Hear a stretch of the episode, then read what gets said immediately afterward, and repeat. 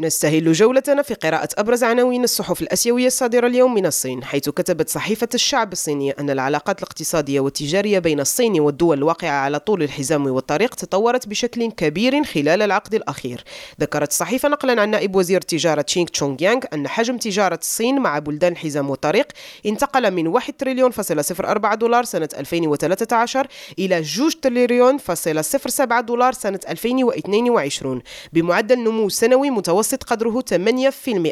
8% أما في الهند فقد ذكرت صحيفة تلغراف إنديا أن نيودلهي حطمت الأرقام القياسية مرة أخرى مع زيادة مشترياتها من النفط الروسي للشهر الثالث على التوالي حيث أشارت الصحيفة إلى أنه في فبراير تم معالجة حوالي 1 مليون فاصلة 9 برميل يوميا من النفط الروسي في مصافي هندية. وفي اليابان أفادت صحيفة أساهي شيميون أن وكالة الفضاء اليابانية أعلنت أنها تعتزم إطلاق ما سيشكل أول صاروخ جديد متوسط الرفع منذ ثلاثة عقود في السادس من مارس أي بعد أكثر من أسبوعين من توقف الإطلاق الأولي المرتقب. وفي كوريا الجنوبية أشارت صحيفة كوريا تايمز إلى أن جيش البلد يعتزم تقديم مفهوم عمليات أكثر فعالية من أجل تحييد التهديدات العسكرية لكوريا الشمالية. وفي ماليزيا كتبت صحيفة مالاي ميل أن ماليزيا تسعى لتنفيذ برامج تستجيب لارتفاع تكاليف المعيشة وتساعد على رفع الأجور حيث أفادت الصحيفة أنه سيتم طرح سياسات الأجور بمجلس العمل الاقتصادي الذي سيترأسه رئيس الوزراء من أجل ضمان توافق السياسات الوطنية مع هدف النمو الشامل للأجور لجميع العمال. فاطم زهرب العربي